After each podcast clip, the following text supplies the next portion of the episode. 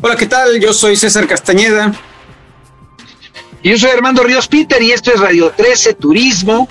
Y pues estamos hoy muy contentos de estar aquí todos reunidos y estar con nuestro queridísimo Ariel Juárez, que es pues un experto de los connotados, de los importantes en materia de los números en la industria del turismo. Y la verdad, mi querido César, pues yo creo que estamos de manteles largos porque siempre hablamos de la industria, siempre medio nos aproximamos a algunas de las revisiones de, cómo ha estado la caída ahora en el COVID, cómo ha estado, digamos, cuando la pujanza importante de, del ecosistema turístico estaba todo dar, pero pues eh, hablar de números y hablar de la seriedad que estos representan, hoy es la primera oportunidad que tenemos de hacerlo con, con nuestro queridísimo Ariel y pues bienvenido, ¿cómo estás Ariel? ¿Qué tal? Muchas gracias. Muy bien, Armando. Muchas gracias. Muchas gracias a ti y a César por la invitación a este programa que, todos en turismo conocemos de él y que nos hacen favor de compartirnos siempre sus puntos de vista y las, notas, las noticias que van saliendo en el día. Al contrario, muchas gracias por haber aceptado la invitación. Y bueno, pues efectivamente, como bien dice Armando, aquí en Son Turisticón hemos tenido eh, pues un montón de perfiles diferentes, eh, sectores muy variados que se, que se relacionan con el turismo o que de una u otra forma forman parte del turismo. Y bueno, pues ahora tenemos como invitado a un matemático. Entonces la gente se va a preguntar, ah, caray, ¿qué hace un ah, matemático? ¿Qué no son puras margaritas turismo? E-, eso realmente es lo interesante, que nos va a hablar de la industria, de cómo pues han estado los ires y venires de, digamos, de los ingresos y obviamente de la la cantidad tan importante de gente, de turistas que ha habido en México y en el mundo, pues de alguien que le sabe, ¿no? Cuando se le sabe el número, pues está hablando de cosas serias. Qué gusto tenerte aquí, mi querido Ariel, pero antes, disculpen que interrumpa la charla con Ariel, quisiera yo que mi querido César nos contaras, como cada miércoles, pues cuáles son las principales noticias de las cuales podemos dar nota hoy aquí frente a nuestro auditorio. Bueno, pues evidentemente eh, y afortunadamente tenemos luz. Creo que esa es una muy importante. Este, bueno, depende en qué región del país antes, porque los como colegas, digamos, de la franja norte, no necesariamente la franja fronteriza, no necesariamente traen luz, ¿eh? eh, eh estábamos platicando antes de empezar justamente cómo es posible que industrias enteras puedan funcionar con incertidumbre en cuanto a un, insumo pues, básico como es la energía eléctrica, ¿no? Ya no, no hablemos de, nuestro sector que pues necesitas aires acondicionados, necesitas una serie de, servicios que se dan gracias a la electricidad, simplemente la luz, pero pues imagínate en otros sectores donde hay que tener cosas congeladas, este, donde hay que pues estar eh, no hay procesos que no se pueden detener, digamos, en, el tiempo y que pues se quedaron sin luz, sí es un tema muy, muy grave y más grave pues que sea por falta de planeación, ¿no? Por, volvemos un poquito al tema cuando recién empezamos el programa, cuando este, no había gasolina, pues ahora no hay luz.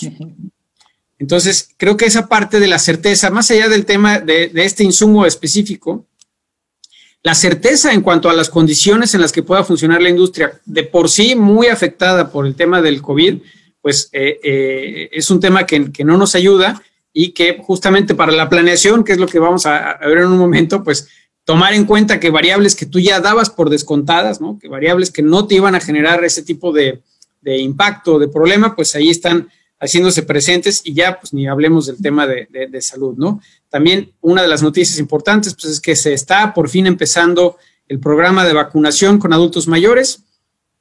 Eso es un elemento muy importante, también lo comentábamos antes de empezar el programa. Entre más personas estén vacunándose, entre el, ritmo de vacunación vaya creciendo en los diferentes países, pues va a ir disminuyendo un poquito esta dificultad para, para la movilidad, ¿no?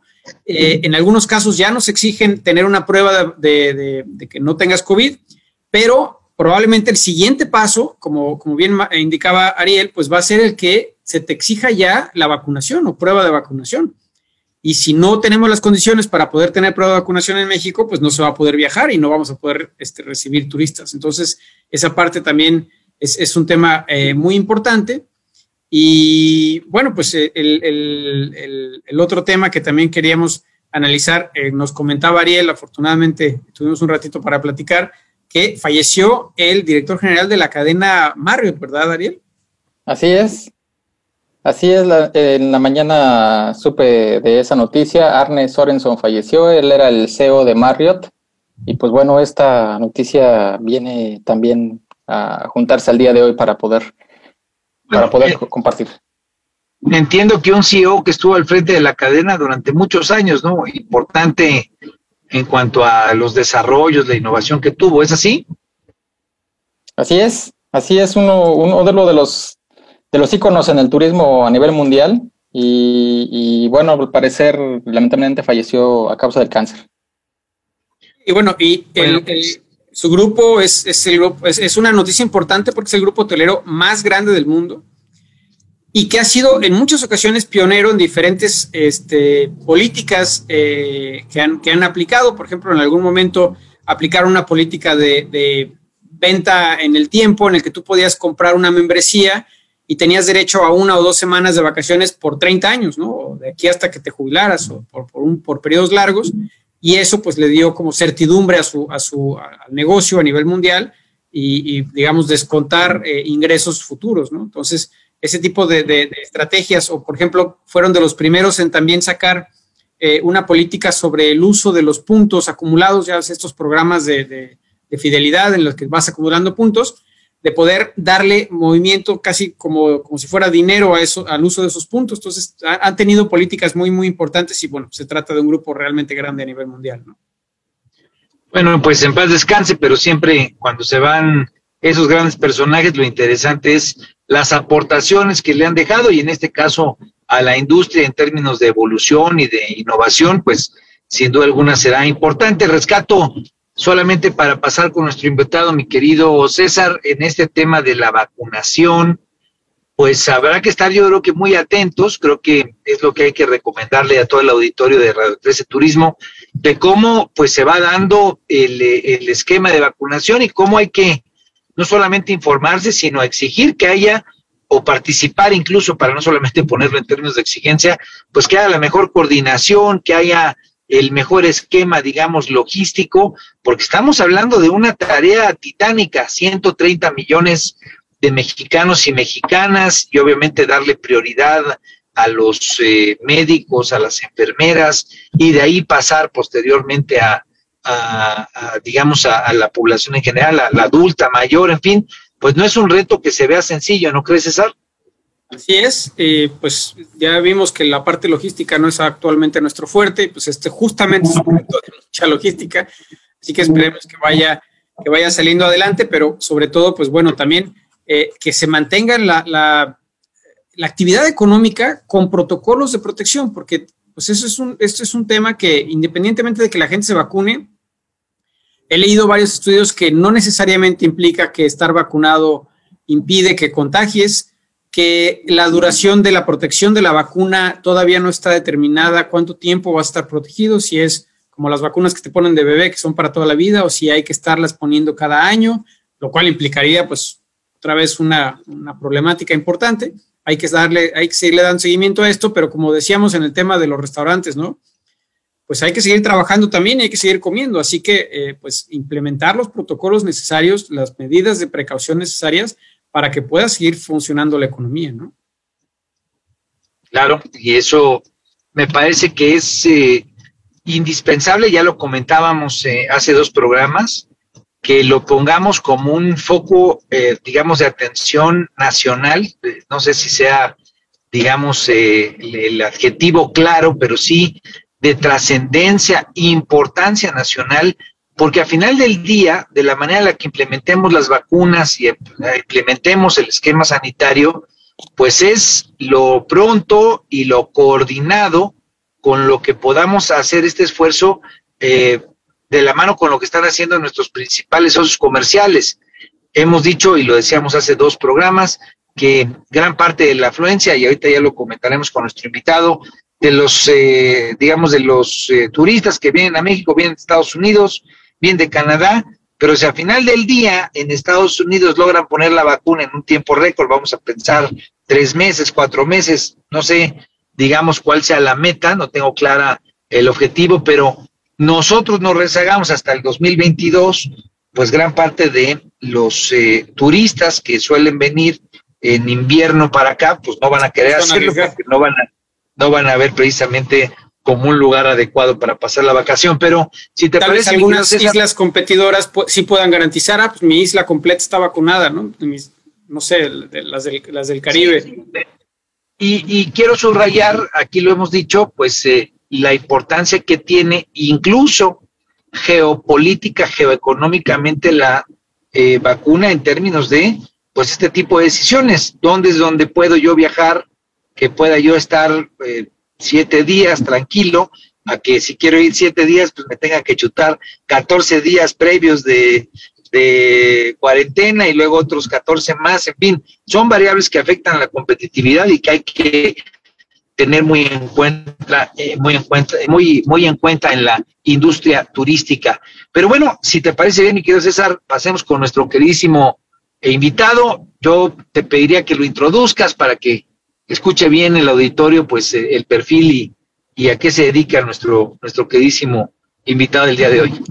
Bueno, hemos tenido oportunidad de trabajar con Ariel ya desde hace algunos años en diferentes este, espacios. Y como lo decía hace un rato, pues es matemático, es especialista en el tema de estadística y, este, análisis espacial, pues tiene toda la experiencia, ha trabajado en, en diferentes áreas, ha estado en la Secretaría de Turismo, evidentemente, ha estado, es, ahora asesor de la Organización Mundial del Turismo, pero bueno, él nos va a poder explicar con, mayor detalle, ha estado colaborando en el INEGI, en, diferentes programas, así que eh, pues es, una personalidad del sector turístico también muy reconocida. Muchas gracias, Ariel, por haber aceptado la invitación. Y platícanos, ¿cómo es que un matemático llegó al sector turístico? Muchas gracias, muchas gracias, César. Pues pues exactamente como lo dices, así, así, es como son las cosas y creo que todo se fue construyendo para que pudiera llegar eh, afortunadamente en el sector. Mm, desde que llegué me he sentido muy a gusto, me he sentido todo el, cómo han arropado, me han arropado los, los turismólogos y los turistólogos a, a mi persona y la verdad es que me he sentido muy a gusto y, decidí quedarme dentro del sector, seguir em, dando y apoyando a, los diferentes frentes que se tienen más aún ahora dentro de, de la circunstancia que nos encontramos el día de hoy. Eh, yo venía trabajando temas de impuestos, de salud, la verdad es que las matemáticas pues eh, afortunadamente se van acoplando en muchas, en muchas partes y muchos temas. Estuve trabajando en la Secretaría de, de Hacienda dentro del SAT, también analizando em, las encuestas y cuando llegué a turismo me di cuenta que si bien había muchos expertos y analistas y todo, venían de diferentes ramas y se unieron junto con los, los que estaban ya metidos en, turismo, con los turistólogos, eh, efectivamente, y se hacía muy buen equipo. Lamentablemente, pues no se tenía la experiencia que yo ya venía arrastrando en el análisis de información. Las, las fuentes y los datos no estaban muy bien organizados y, y ahí vi yo ahí vi efectivamente que habría una forma de, apoyar. Claro. Sí, Yo creo que el, el, eh, la percepción en muchos casos de, de en muchos incluso tomadores de decisiones o de personas que son ajenas al sector, pues es que es un sector que pareciera muy facilito, ¿no? Que no necesitas tanta, tanta ciencia para llevarlo a cabo, pero finalmente es un sector de actividad económica como otros. Bastante complejo, bastante complejo, déjame decirte, ¿eh? Como, como a lo mejor el automotriz o el, yo que sé, cualquier otro exportador, etcétera, es un sector que tiene gran complejidad económica, que involucra muchas monedas, pero que desafortunadamente no en todos los aspectos tiene una profesionalización apropiada, aunque existen muchas escuelas de turismo a nivel nacional, muchas universidades tienen facultad de turismo, tienen escuela de turismo, pero eh, no se concentran estos planes de estudio en la parte de análisis económico, de análisis estadístico, de modelos matemáticos que te permitan planear a, distancia, este, optimizar tus recursos, en fin, ¿no? Y creo que por ahí hay muchísima aportación todavía y es más, yo diría, invita a otros amigos tuyos matemáticos a que le entren porque hace mucha pues, falta. Eh, en Brain Analytics, que es la empresa ahora en la que eh, estoy dedicado al 100%, pues justamente hacemos eso. Invitamos a muchos analistas de datos, a programadores, a economistas. Eh, hemos formado un equipo de técnicos bastante robusto que, dedicados totalmente al turismo. Y quería, quería, quiero regresar un poquito al comentario que hiciste de tan, qué tan difícil es eh, o fácil pensando en, desde fuera. Los que está, no estábamos en turismo, sí veíamos al sector como, y lo, lo, lo, tenemos que aceptar que desde fuera nos ven como un, un sector eh, sencillo de analizar y incluso cuando invitas a algún técnico que va saliendo de la universidad a que se integre en turismo, viene por ejemplo de matemáticas, actuaría, ciencias exactas, dicen, no, pues ahí, ¿qué, voy a hacer? ¿no? Y cuando les empieza a explicar todo lo que y, y, te das cuenta que hay un sinfín de cosas que se pueden hacer. Comentabas sobre la, la, industria, por ejemplo, la, la, la automotriz, ¿no? Y fíjate, creo que pasa todo lo contrario, ¿no? La automotriz es, yo lo platiqué con los compañeros en ese momento de economía y me decían, es que en auto, cuando, estábamos midiendo la inversión extranjera directa, me decían, eh, es que en el tema automotriz lo tenemos muy claro, porque sabemos qué componentes, qué, qué otras empresas son las que proveen de todo el material tanto al ramo aéreo como al automotriz, ¿no? Para la construcción de aviones y de autos.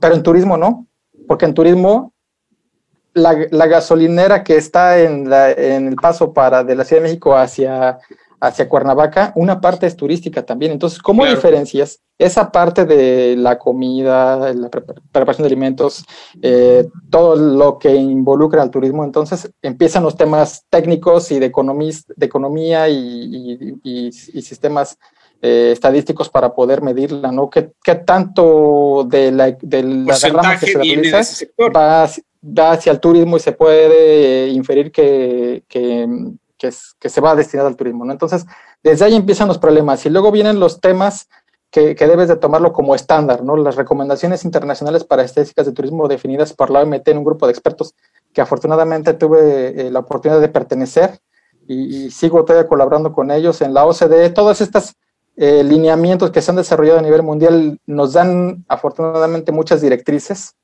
de, cómo interpretar las cosas y cómo aprender a medirlas, pero para eso necesitas tener un, respaldo eh, técnico para poder eh, aplicarlo dentro de México, que México, pues, así como es de diverso en la materia cultural, gastronómica y, de todo tipo, pues también lo es en el, en el, en, el turismo, ¿eh? de verdad que la medición es súper compleja. Y aparte, la transmisión de ese conocimiento, porque muchas veces eh, quienes toman decisiones, no sé, un nuevo gobernador, un nuevo, incluso un nuevo secretario, primero que es, a ver, ¿dónde están los hoteles y los restaurantes? Pero, por ejemplo, a mí siempre me ha gustado mucho un ejemplo de una pequeña librería por ahí en una colonia cerca, mejor del centro histórico de un lugar, pues sus costos eh, son casi iguales a sus ingresos de la población local y ese 5%, 10% que es su ganancia, a lo mejor es la que lo que le están comprando los turistas. Y él no se da cuenta tampoco, porque él no le pregunta a las personas si viven por ahí o si vienen de 100 kilómetros de distancia o 500 kilómetros de distancia. Pero el día que no llegan turistas se da cuenta de que sus ventas bajaron, ¿no? Entonces, ese tipo de impacto en ese otro tipo de negocios que no son el hotel y el restaurante o la línea aérea, también es bien importante y depende directamente del sector turístico. Y muchas veces simplemente se ignora o no se le toma en cuenta a la hora de la toma de decisiones. Y eso es más directo, el ejemplo que puse es más directo, pero también habemos muchos que antes de salir de viaje nos preparamos con un buen libro para poder leerlo durante eh, el, recorrido o estando en el hotel muy rico frente a la piscina o al mar, leyendo un buen libro. Ese tipo de compras no están registradas, pero déjame decirte que eh, la cuenta satélite de turismo definida por el INEGI y con los estándares internacionales que, te comento de la ONU sí lo contempla. Y que México fue pionero en la cuenta satélite, ¿no? Eh, exacto, México es uno de los países que tiene un lugar, eh, INEGI lo tiene en, el grupo de expertos de estadísticas de turismo, INEGI tiene un lugar, la, la, Secretaría de Turismo también tiene uno, y, y México, de hecho, si tú revisas todo el plan de la cuenta satélite y las recomendaciones internacionales, México tiene un agradecimiento muy especial y un apartado muy especial en donde, en donde México eh, especifica que la parte de restaurantes no es una actividad directa del turismo, ¿no? Eh, y, México hizo ese cambio y muchos países lo han adoptado de decir, bueno, es que México no necesariamente un restaurante es una actividad eh, directa del turismo, es una actividad conexa. De, en este aspecto. Por lo tanto, la, lo que ha hecho México en materia de números ha sido muy reconocido en todo el mundo también, déjame decirte. Y actualmente, eh, por ejemplo, alguien que, que nos escuche y que, y que haya estudiado actuaría, estadística, matemáticas o economistas, que, bueno, pues es, ya es otro nivel. Este, Armando y yo somos economistas. Este, Nadie es perfecto, me decía un economista. Es que nadie es perfecto como los economistas. bueno, hay economistas como César que sí creen eso. Yo yo la verdad es que ya, ya le he bajado dos rayitas en la ah, vida. Bueno, pues es que tú estudiaste economía y derecho, entonces por estás ahí como campechaneado.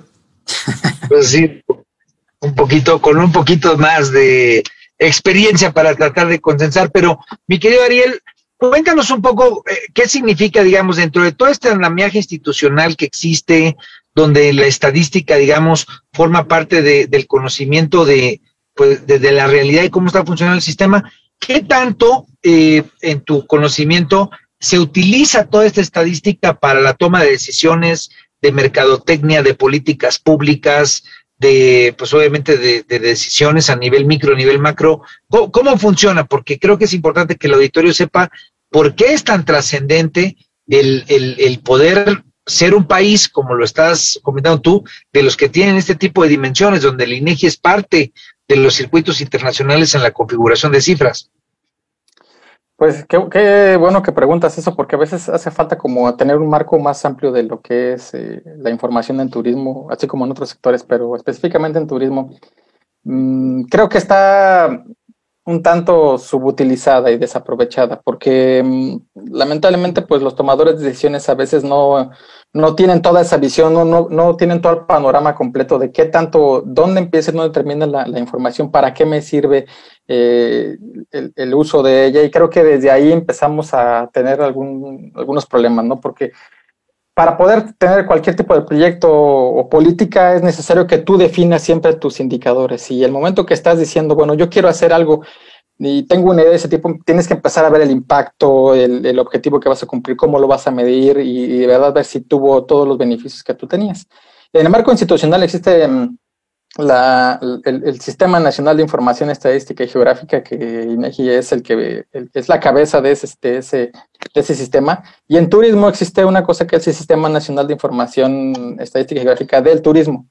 Eh, de hecho, este, este organismo es el, eh, en algún momento se pensó que era el Datatur, ¿no? Por, por, la palabra sistema, pero el sistema no necesariamente tiene que ser la programación, sino el sistema es todo este conjunto en donde la Secretaría de Turismo como cabeza del sector es quien lidera, lidera todo el, el, sistema y que va de la mano con el INEGI. Eh, de ahí viene toda la relación que existe en información con la Secretaría de Economía, con, con la Secretaría de Gobernación y todo este eh, eh, ámbito federal que debe de coordinarse en el ámbito estatal y a la vez junto con la academia y con la sociedad civil. Todo, todos ellos están enmarcados en una serie de reglamentos eh, que van, que, toman como la ley general de la ley del Sistema Nacional de Información Geográfica, pero en realidad son personas, son leyes y reglamentos que rigen a la estadística. O sea, la estadística no se hace, eh, eh, no nace de las piedras, hay reglas para poder llevarlas, como lo decía, a nivel internacional y nacional. De tal manera que todo el rigor estadístico se debe de tomar muy en serio. Pero al final de cuentas, lo que siempre decía es, de nada sirve tener la mejor metodología, el mejor número, si no es aprovechado. Y para eso los tomadores de decisiones deben de tomarse muy en serio esa, e, esa parte, ¿no? Ese es el, el gran scope que tenemos del, del, la, del sistema de información turístico, pero que lo tenemos muy cimentado, la verdad, en México, pero creo que a veces no, no se aprovecha del todo. Y, y, y, ahora si lo trasladamos al sector privado, también lamentablemente hay algunos huecos que los datos, como platicaba con César, son, ahora están por todos lados y creemos que realmente estamos utilizándolo cuando en realidad utilizamos, yo diría que el 10% de la información que se va generando, si no es que menos, eh, para, para la toma de decisiones en todo ámbito del turismo y en todo momento se, pueden, se puede obtener. Creo que, que ahí tenemos una gran oportunidad. Ahora sobran, podríamos decirlo así, sobran datos, ¿no? O sea, tú estás generando datos al momento que entras a una página web, al momento que compras el boleto de avión, al momento que llegas al lugar, al momento que permanentemente estás generando datos y hay trazabilidad de esos datos gracias a todas las herramientas este, en línea, ¿no? Digitales, sí. Y, pero hay tantísimos datos que lo que necesitamos son traductores, personas que puedan aterrizar esos datos y decir, bueno, estos datos sirven, estos datos sirven, estos datos sirven, estos me muestran una tendencia así, y traducir esa tendencia o esa información al tomador de decisiones para decirle, oye, ojo, estos datos que están aquí te están diciendo que para los próximos tres meses o para los próximos cinco años podrías esperar una demanda de tal, ¿no? O deberías de aumentar tu disponibilidad o tu capacidad porque tu demanda va, a ser así. En lugar de que la persona esté simplemente pues ahí sentada esperando y de repente se dé cuenta que hubo un crecimiento o una baja en, su, en la demanda o que se le están yendo a la competencia y que no tenga las herramientas para poder determinar por qué se le está yendo la competencia, ¿no? Efectivamente. Y, más allá de conocer los datos, porque también ya hay muchos, afortunadamente hay muchos técnicos y analistas de datos, es que tú necesitas saber exactamente el problema y la posible solución que necesita el tomador de decisiones. Y, es ahí donde los expertos que ya estamos en turismo y que, y que nos complementamos con la parte técnica, podemos entender la problemática de, de, alguien de, que está dentro del sector, poder conocer las necesidades y con eso saber qué tipo de datos le necesita. Porque también hay que reconocer que del otro lado, como ya existen muchos datos, se puede volver en un gran problema. Claro puedes perder muy fácilmente. Sin embargo, hay que conocer primero cuáles son tus necesidades, el objetivo que buscas y saber qué datos necesitas, ¿no? Porque también, por otro lado, tampoco es tan, tan, tan barato en este momento de nuestra historia el poder contar con esa información. Yo creo que va a cambiar esa tendencia, pero de momento eh, hay que saber exactamente qué elegir para poder saber cómo invertir y que esa inversión se vea reflejada dentro de la, decisión que vayas a tomar. Así es. Y la otra que también, eh, como dices, en el sector privado, pues desafortunadamente hay, hay una gran variedad de perfiles. Hay perfiles de los jugadores muy grandes, por ejemplo, las aerolíneas, las líneas, las este, cadenas hoteleras grandes que tienen pues ya mucho, mucho este, respaldo en cuanto a recursos humanos y, evidentemente pues en manejo de información, pero el 85-90% de nuestra industria son pequeñas empresas que muchas veces son familiares, que la familia o la persona decide abrir su hotel, abrir su restaurante, volverse guía de turistas, poner su negocio de lanchas o de kayak o lo que sea. Y pues no tiene una formación empresarial o no tiene una formación económica y se lanza al, ruedo, ¿no? Y a veces pega, pero pues a veces no. Entonces, y, para ellos sí es, para esas empresas. Pero, pero fíjate que, escuchando la conversación, perdón si se cortó, pero escuchando la conversación, a mí me pasa o me deja el sabor de boca en este tema de ser muy potentes para hacer eh, encuestas, trabajo. Creo que INEGI obviamente se ha convertido en un pilar para demostrar eh, y ayudar a muchos segmentos de, la economía a tomar decisiones.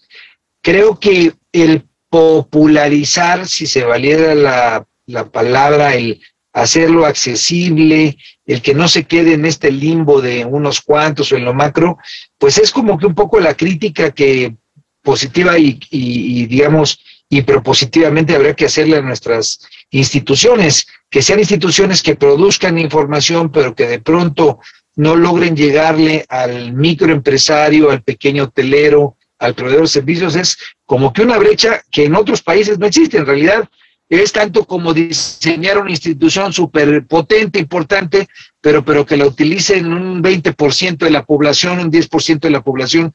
Tal vez creo que es un aprendizaje significativo que habría que... Se le cortó un poquito. Instituciones y el andamiaje institucional al sector popular, no solamente a quien sepa economía o quien esté preparado. Pues eso me parece que es una salida equivocada. Y queremos realmente que este tipo de elementos los utilicen todos, todos los, todas las cadenas del sector, ¿no? Todas las eslabones de la cadena.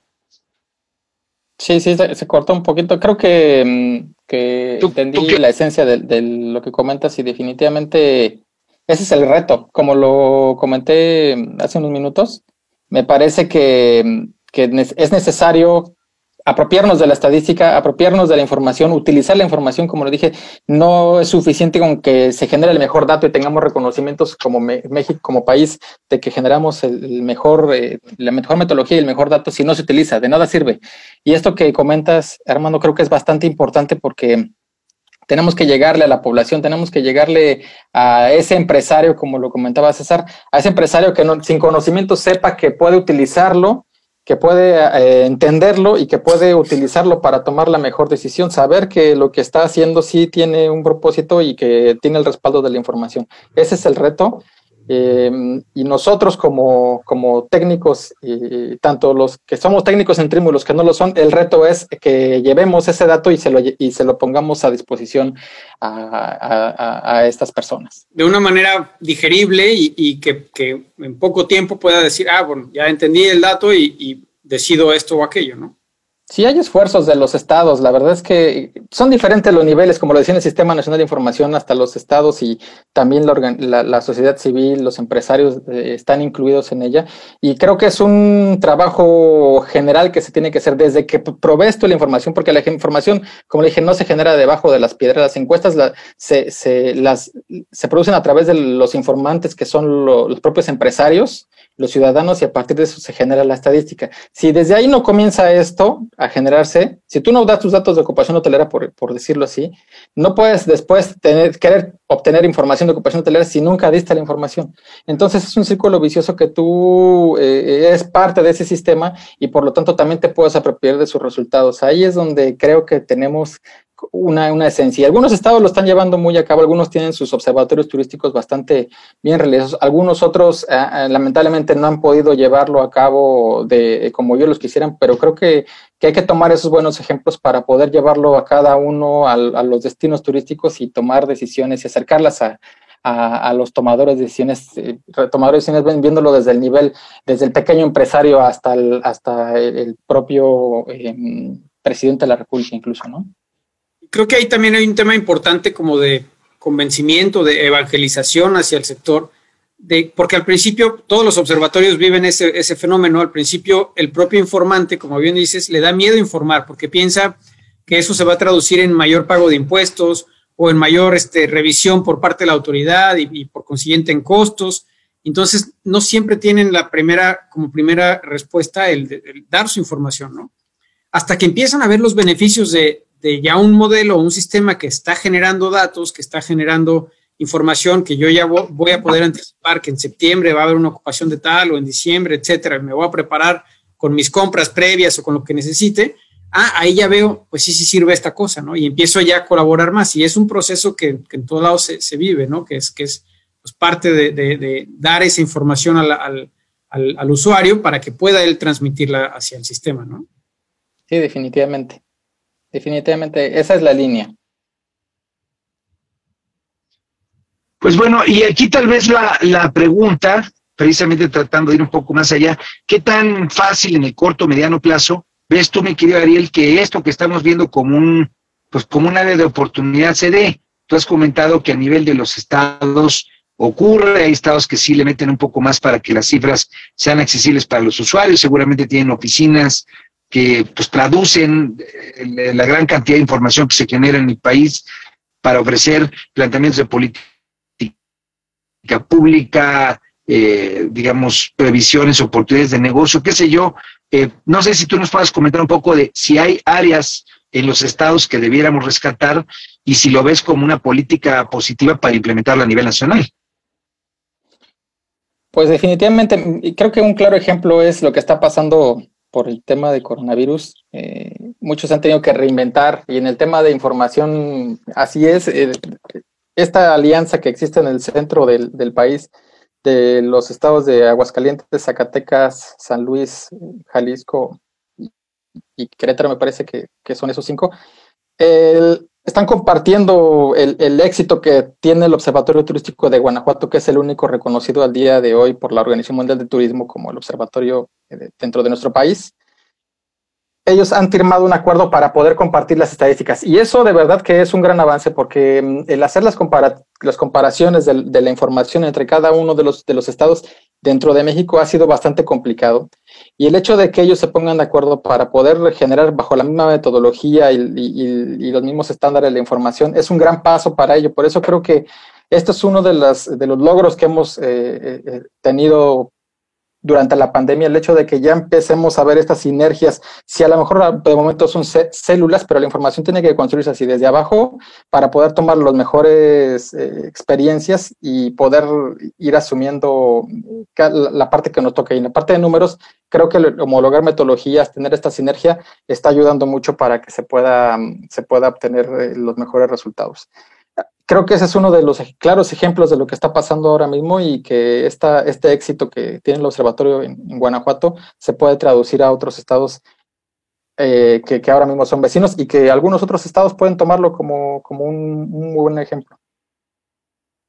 Oye, pero también, a ver, platícanos tú a nivel internacional, estás dando asesorías a otros países y, y, como bien dices, bueno, México tiene una buena tradición en el tema de estadísticas, pero particularmente tú con tu empresa, estás asesorando en, el extranjero también, ¿correcto? Sí, hay, afortunadamente, em, después de salir de la Secretaría, em, hemos tenido contacto con algunos otros expertos en la materia. De parte de la Organización Mundial de Turismo, soy uno de, los expertos reconocidos por ellos y, ellos nos invitaron a trabajar con Arabia Saudita para poder revisar cómo es que ellos tienen toda su organización de su Sistema Nacional de Información eh, turística y de verdad que se la están, se la están tomando en serio, están creando un, un observatorio. Un, centro de inteligencia turística con técnicos especialistas mm, eh, de verdad que están tomando tecnología de punto, están utilizando eh, machine learning, están utilizando inteligencia artificial, big data para poder generar estadísticas oficiales, ¿no? No se la están, no se la están llevando ligera, eh, están cruzando sus, quieren cruzar la información que tienen ya de encuestas con la que tienen ya de Big Data para poder complementarlas y llevarlas eh, a, otro, a otro nivel, ¿no? O sea, no va a llegar nadie con un chalequito y una hoja a preguntarte algo así a mano. Ahora mismo lo hacen y yo creo que eso es esencial, ¿sí? No, no, no llega con la hoja, llega con una tableta también y los registros administrativos también lo están obteniendo mucho, pero aquí el, la gran potencial que se está haciendo es cómo juntas estas dos eh, herramientas tecnológicas de momento para poder generarla a otro nivel, pero se lo están llevando tan en serio que, que están generando este centro de, información en el cual están apostando mucho para todo el plan que tienen. Es, parte de un plan enorme que tienen para los próximos años como una potencia turística que no nos no nos asombremos en unos 10 años que, estén dentro del top eh, mundial del turismo, pero porque están planeando y, la planeación lleva los datos y todos estos centros de, información de verdad que lo, que lo están haciendo y afortunadamente tenemos el gusto de, y la fortuna de, ser parte de este gran proyecto que nos llena de mucho orgullo. Pues qué bueno y qué padre que, que un mexicano esté... Pues eso sin duda Perdón. Adelante. Adelante. Como que en el puente se, se corta. está? Sí, bueno, estaba yo comentando que qué padre que un mexicano pues pueda estar en esas ligas, en esa, en esa condición, digamos, de estar representando en los foros internacionales lo, lo importante y lo trascendente de lo que estamos haciendo como país y obviamente el capital humano que, que tenemos en, en, en, el caso este de pues la poder, la posibilidad de construir números, ¿no? Y, y yo quisiera, digamos, un poco trasladándolo nuevamente, mi querido Ariel, para el auditorio, eh, ¿qué tanto, digamos, las empresas eh, que a final del día pues toman decisiones y donde el dato es eh, relevante, ¿qué tanto ellos en lo individual invierten en generar estadística? ¿Qué tanto tenemos esta condición donde, donde tal vez hay un, un eh, acervo, digamos, de información, de conocimiento de los, de los usuarios, que siempre tienen, pues, eh, el pequeño telito.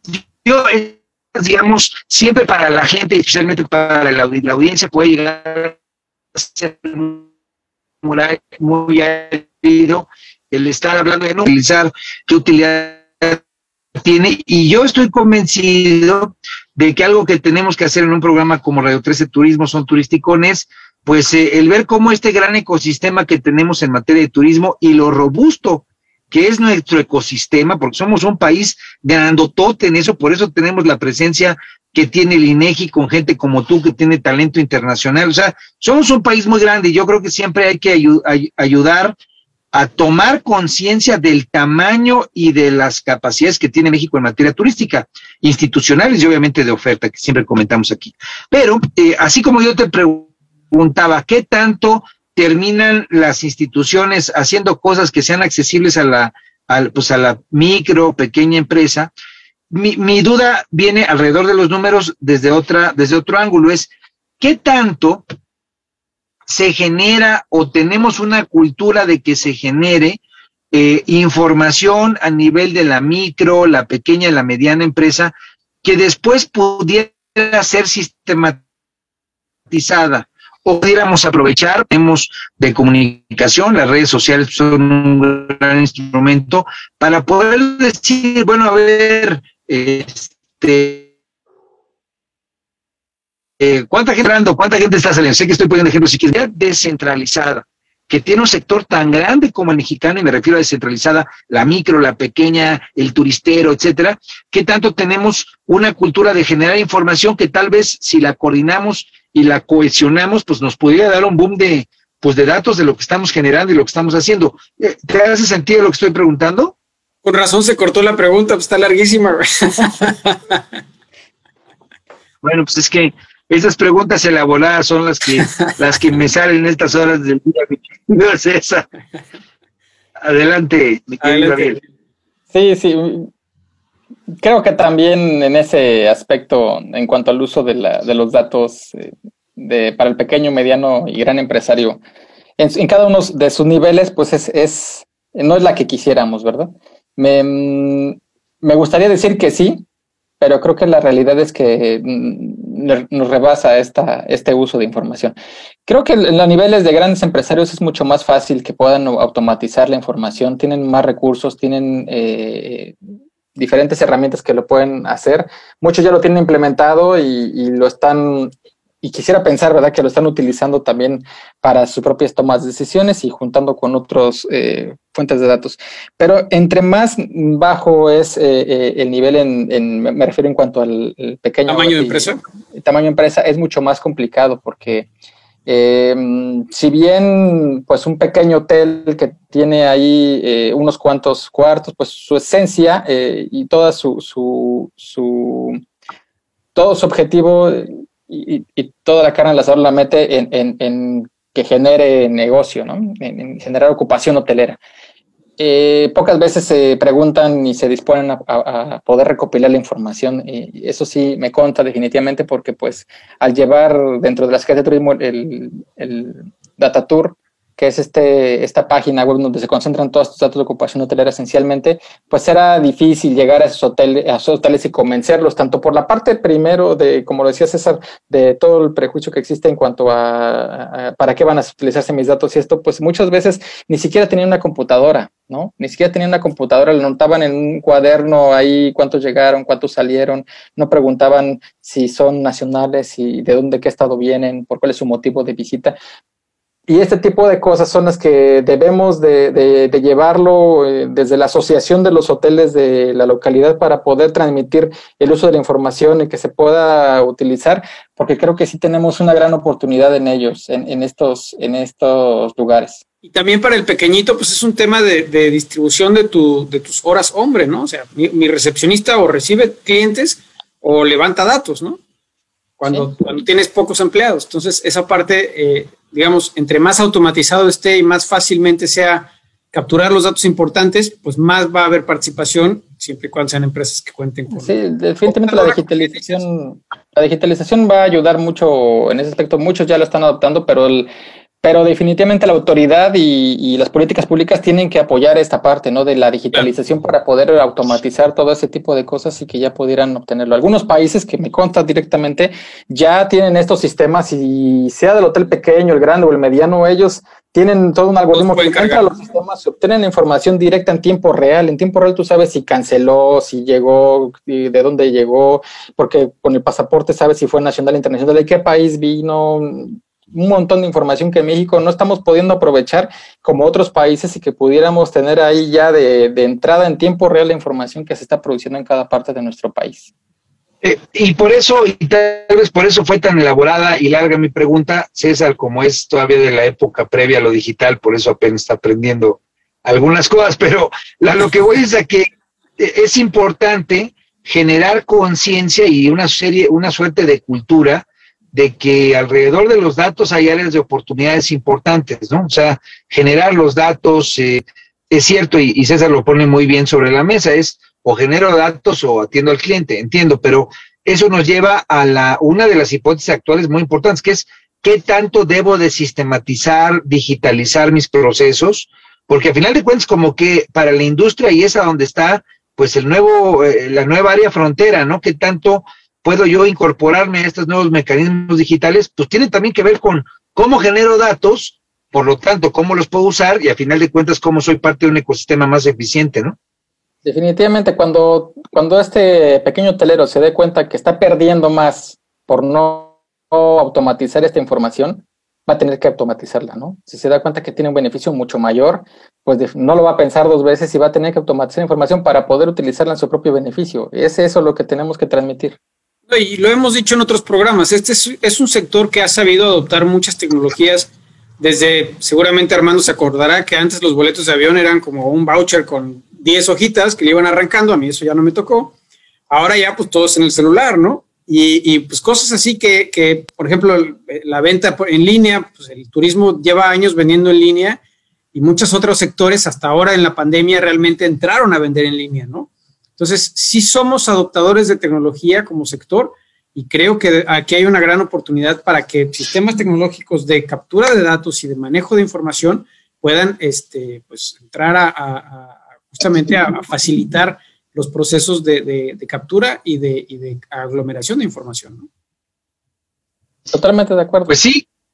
Y, entonces ahí tal vez la, pregunta es, ¿qué sugerirías tú, mi querido Ariel, de las buenas prácticas que tú ves en otros países donde pues ves que la gente está poniéndose las pilas, que está eh, aprovechando esta cultura de datos? ¿Qué, ¿Qué sugerencias le podrías dar al auditorio que hoy nos escucha y que pues, lo que queremos es transmitirle eso, ¿no? Esa conciencia de que, pues de que se metan a, a, esta dinámica donde el dato no es un algo que tiene que ser de un científico, sino es para garantizar que nos sirva para hacer billete, para generar riqueza y obviamente para avanzar en el negocio, ¿no? Creo que mm, Definitivamente lo acabas de decir la, la, frase, es la cultura de los datos, la cultura de la información. La cultura de la información es lo que debemos de tomarlo, porque la cultura de la información viene desde el proveedor de la información hasta el propio usuario, que puede ser la misma persona, el propio proveedor es el propio usuario de la información. Cuando tomamos la cultura de la información, estamos también eh, apoyando al Sistema Nacional de Información, por lo tanto al turismo eh, como este, este gran sector que está inmerso en, el sistema de información también, tomar nuestro papel en, este sistema desde el tomador de decisiones, el, el, eh, gobernador, el presidente municipal, el director de turismo del municipio, el hotelero, el académico que está generando, todos los que están utilizando y, generando información, debemos de, de primero tomar el papel que nos corresponde, utilizar la información apoyar a quienes no tienen la posibilidad o no conocen esta información para que también se apropien de ella, digitalizar esta información, juntar las nuevas tecnologías para poder potencializarlo. Pero definitivamente cada uno de nosotros debe de tomar ese papel, impulsados desde la política pública, para que todos los, actores podamos también, también entrar. Eh, eh, en México existen muchas leyes que desafortunadamente no se cumplen y aunque es ley que eh, está en la ley del Sistema Nacional de Información que tú debes de proveer datos, no lo, no lo haces. ¿Por qué?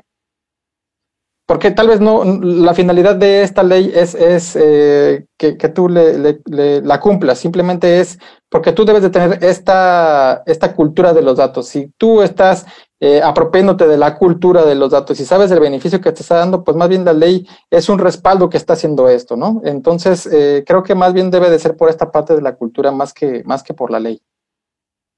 Claro. Fomentar la cultura y, y eso es, eh, me parece que lo que, tío, tal vez no sea la ley como tal, que veas tu propio interés. Sí, las instituciones, el entorno y el esquema de incentivos, que al final de cuentas tener la oportunidad de que el manejo de datos te pueda significar pues un, un turista más que llega contigo, en fin, son del tipo de cosas que hay que identificar cómo medir para que le sea positivo y le sea atractivo, ¿no? A un empresario que está en el tema. ¿Cuál sería tú, de lo que tú has conocido, y obviamente ya nos platicaste del país, el contexto es, ¿dónde es donde este tipo de cultura a nivel internacional más, más presentes de lo que te ha tocado conocer? Un poquito para ver qué horizontes tendríamos que aprender y, y qué experiencias positivas de buenas prácticas podríamos comentar con el auditorio, Eric. Pues mira, de los países que me ha tocado conocer cómo están, eh, y que incluso no hemos adoptado muchas, muchas cosas aquí en México, es eh, España. España, digo, por no, no por tanto están dentro de los primeros lugares de recepción de turistas y, en este ranking que tienen en el web también del número uno como, como potencia turística, porque también han impulsado esta parte de la información. Entonces creo que de ahí podemos tomar algo de lo que se está realizando eh, por esta organización gubernamental, pero también en cuanto a, todo el ámbito turístico, en cuanto a, la promoción que se hace por el país y todo. Otro de los países, Canadá. Canadá también tiene muy buenos muy buenos eh, ejemplos que pudiéramos tomar de parte de ellos. Yo tuve la fortuna de también colaborar eh, con, con, Destination Canada y con Statistics Canada para poder eh, compartir algo de lo que habíamos hecho en México. Y aunque no lo crean, digo, a pesar de todo lo que nos falta por recorrer México, México es un ejemplo, si bien para toda la parte de América del Sur y América Central, eh, junto con Norteamérica, mm, eh, somos un ejemplo, un ejemplo a seguir, pero no por eso podemos dejar que las cosas eh, sigan el mismo, el mismo rumbo, no podemos dejar que otros países nos adelanten, tenemos que adoptar estas nuevas tendencias, ir marcando camino. Nosotros hemos abierto tendencia en el uso de Big Data, por ejemplo, pero nos quedamos ahí. Hicimos un par de ejercicios a nivel nacional, a nivel mundial, los reflectores nos, los teníamos enfrente y de repente no nos lo tomamos en serio y se fueron. Y eso va a pasar si no seguimos impulsando la generación de información y nuevas y nueva eh, la innovación en, ello y en el turismo, eso va a pasar. Si nosotros no nos tomamos en serio esto, de, que somos una cabeza del sector a nivel mundial, mm, estamos en el top 10 a nivel mundial, por lo tanto tenemos que, tomarnos en serio eso. ¿eh? Y a nivel estadística y a nivel turismo lo tenemos que, llevar. Bueno, y a, mí me emociona. ni siquiera hay luz. A me, a, mí me emociona mucho escucharte, Ariel, decir eso, porque a final del día, eh, pues me parece que es parte de las reflexiones que hoy, pues están en boca de muchos, ¿no? De, de qué es lo que podemos hacer mejor, tal vez ser críticos de lo que se ha hecho mal. En efecto, pues por ejemplo, ahorita tenemos bronca de, de, apagones, en fin, pero siempre este tema en el cual hay que contrastar entre lo que podemos ser y lo que somos, pues nos abre una ventana de oportunidad para una, para reflexionar, segundo, para tomar conciencia y tercero, para actuar, ¿no? Entonces, yo creo que es muy importante, a mí me gusta mucho cuando hay gente como tú que tiene, pues, experiencia internacional, tiene penetración en otros países, conoce, pues, de cosas que le podamos aportar al auditorio, escucharte decir lo que acabas de decir. Somos uno de los 10 países más importantes en materia turística. Somos un país que se tiene que tomar en serio